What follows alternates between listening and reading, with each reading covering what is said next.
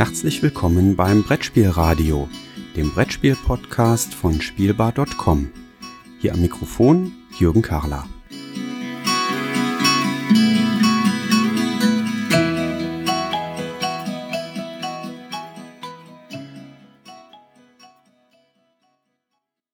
Ich sitze hier auf der Spiel 2017 in Essen und neben mir sitzt Carsten Höser. Carsten Höser kennt man als Herausgeber der Spielezeitschrift Spielerei.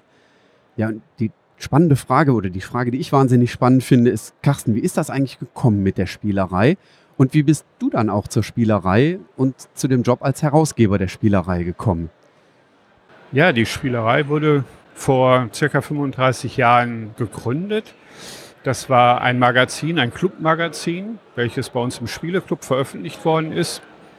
Und irgendwann hat das Finanzamt gesagt, dass wir das als Clubmagazin nicht mehr herausbringen können, weil wir eine Gemeinnützigkeit erlangt hatten. Und dann haben wir uns überlegt, wie können wir das machen.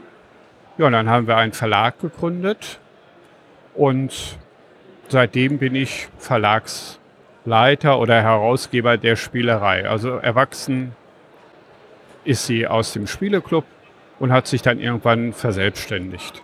Mit dem Verlag gibst du, glaube ich, auch noch das ein oder andere Magazin daneben heraus. Also du machst, glaube ich, nicht nur die Spielerei, oder? Genau. In dem Verlag gebe ich nicht nur die Spielerei raus, sondern vor vier, fünf Jahren habe ich auch die Zeitschrift Spiel und Autor bekommen vom Wieland Rehold. Die Zeitschrift gibt es auch schon ziemlich lange, auch glaube ich über 20, 30 Jahre. Und Wieland hat irgendwann mal für sich beschlossen, dass er das nicht weitermachen möchte und hat mich dann gefragt, ob ich die übernehmen möchte. Ja, und ich war ganz froh, weil das zu dem Zeitpunkt passte das so in mein Portfolio. Ich habe mich selbstständig gemacht als Spiellektor und unterstütze Kleinstverlage oder Spielautoren bei der Produktion von Spielen. Für Spieletage durch, zu denen Autoren kommen, dass wir dann einen ganzen Tag spielen. Ja, und dann war so die Zeitschrift Spiel und Autor ein schönes, schönes Beiwerk, was, was das ganze Angebot, was ich halt hatte, ergänzt hat. Die Spielerei richtet sich mehr an an die Endverbraucher, an die Spieler, an die ja, an Spiele, die schon fertig sind, werden dort beschrieben und vorgestellt. Unser Redaktionsteam umfasst sechs Personen. Und dann haben wir nochmal bestimmt zwölf Rezensenten, die dann darüber hinaus auch die Spiele beschreiben. Und wie sehen deine Aufgaben als Herausgeber dabei dann so aus? Was, was tut ein Herausgeber einer Spielezeitschrift? Der Herausgeber hat die dankbaren Aufgaben. Der kümmert sich um die Kommunikation mit den Abonnenten. Neuabos schließt er ab. Er kümmert sich auch um die Finanzierung des Magazins, akquiriert Anzeigen. Ich lege fest, welche Spiele in welcher Ausgabe von wem besprochen werden.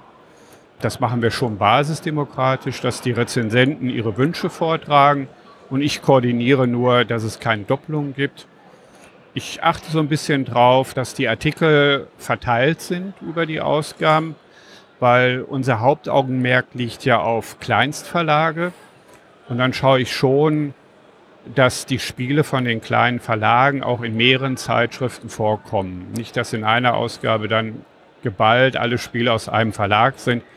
Ähm, dann verteile ich die so ein bisschen. Das sind so die Hauptaufgaben des Herausgebers. Natürlich bin ich auch auf den Messen präsent, so wie jetzt hier in Essen.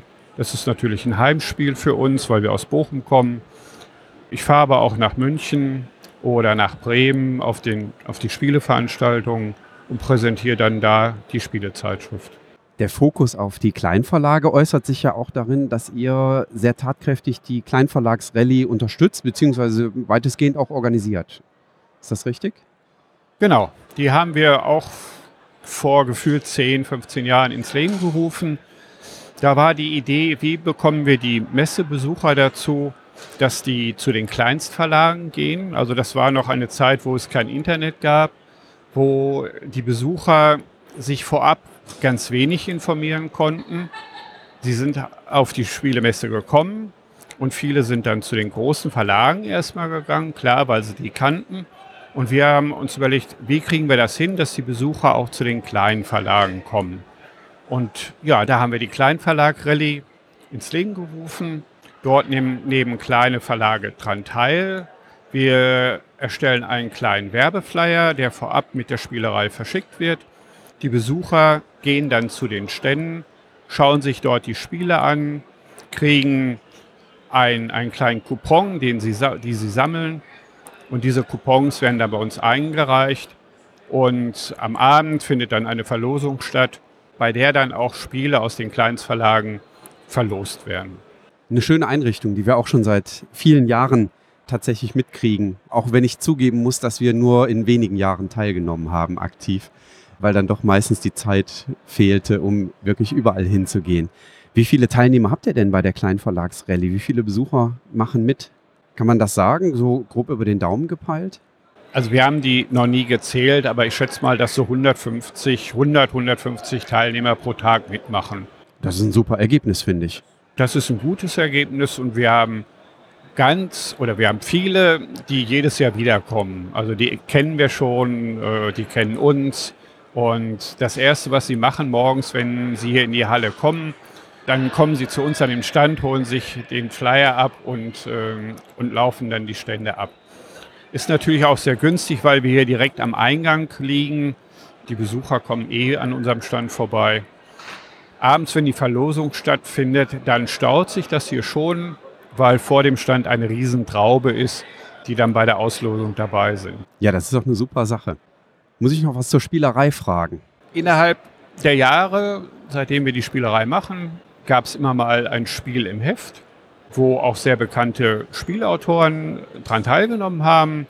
Zum Beispiel hat Michael Schacht sein erstes Spiel bei uns in der Spielerei veröffentlicht. Das war das Spiel Taxi, was später dann auch bei Norris erschienen ist, glaube ich. Bin ich unsicher gerade. Ich glaube bei Queen, oder? Nee, das, das war ein anderes Taxi. Das war Turbo Taxi von Friedemann Friese. Oh ja, richtig. Ja, Martin Schlegel, auch ein bekannter Autor, hat bei uns auch das erste Spiel veröffentlicht.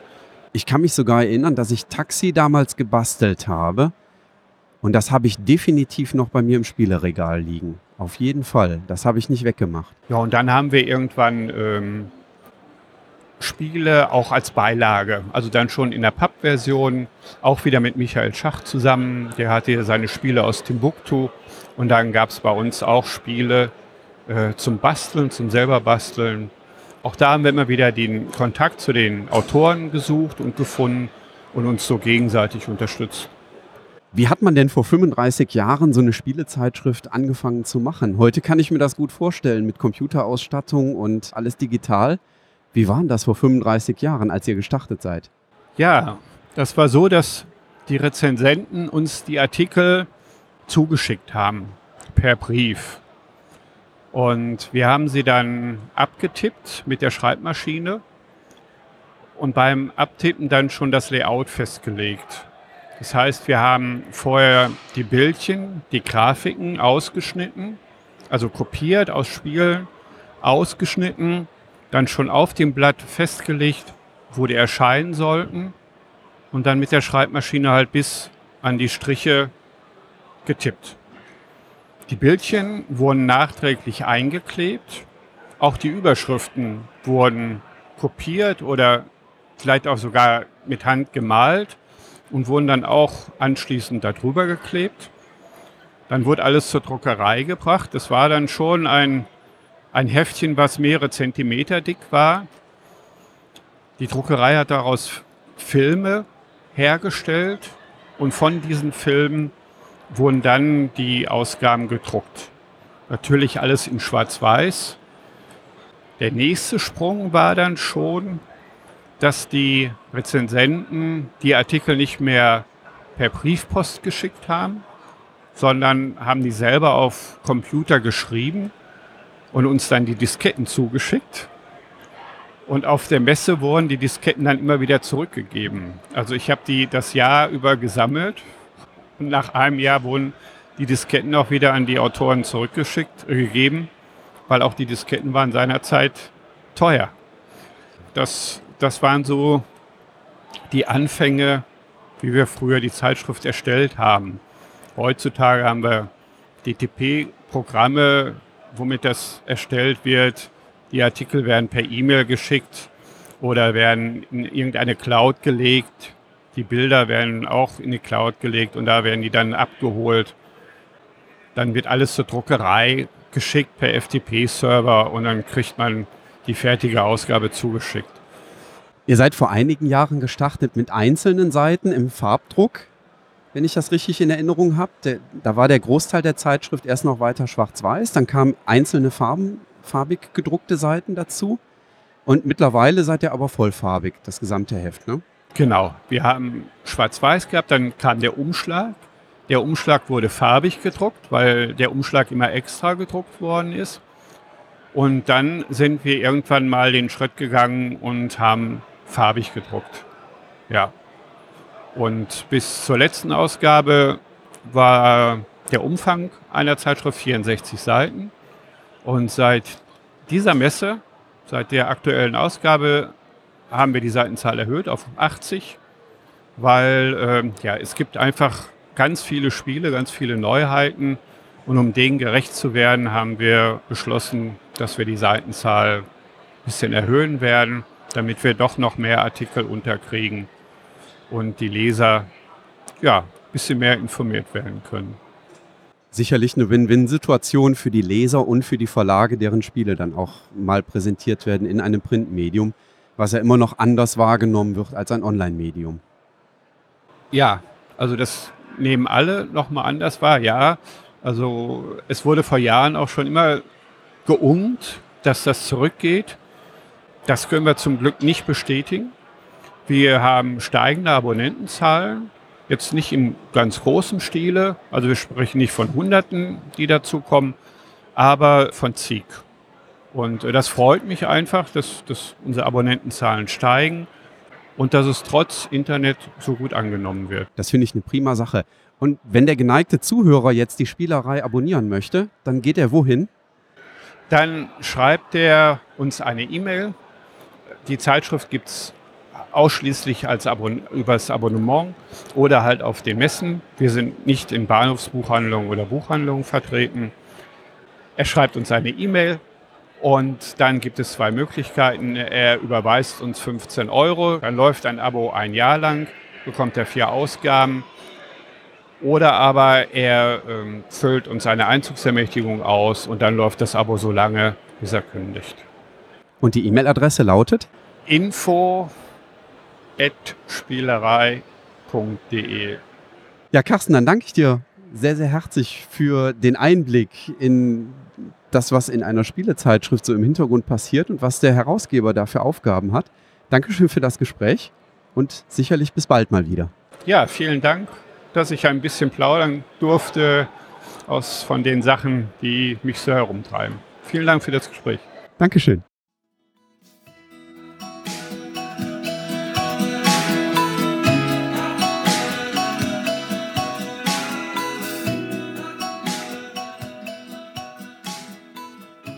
Vielen Dank fürs Zuhören. Feedback, Fragen und Anregungen bitte gerne an die E-Mail-Adresse info@spielbar.com als Kommentar direkt auf der Webseite spielbar.com oder in den Twitter-Feed at spielbar-com.